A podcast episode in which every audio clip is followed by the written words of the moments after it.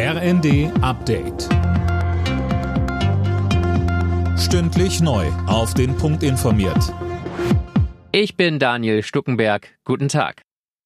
Im Kampf gegen Übergewicht in Deutschland will die Bundesregierung gesünderes Essen in Kantinen, Mensen, Schulen und auch Krankenhäuser bringen. Dafür hat das Kabinett heute eine Ernährungsstrategie beschlossen.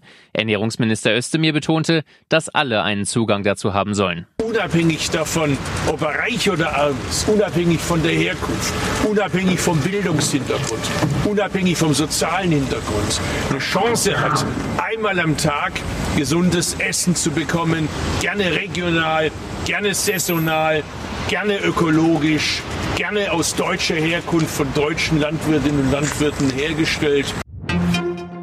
Es ist seine erste Auslandsreise seit Beginn des russischen Angriffskriegs. Der ukrainische Präsident Zelensky wird heute in Washington erwartet. Dort will er sich mit Präsident Biden treffen.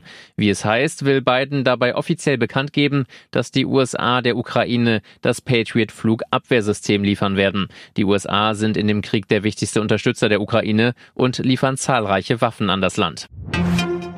Die meisten Geschenke sind hoffentlich besorgt und nun geht's ans Einpacken. Damit sich unterm Weihnachtsbaum nicht riesige Müllberge aus Geschenkpapier, Folien und Schleifen türmen, rät Gerhard Kotschik vom Umweltbundesamt auf nachhaltige Verpackungen zu setzen. Man kann das Ganze in wiederverwendbare Taschen packen, man kann in Tücher einpacken oder schöne Geschenkschachteln, die häufiger verwendet werden können.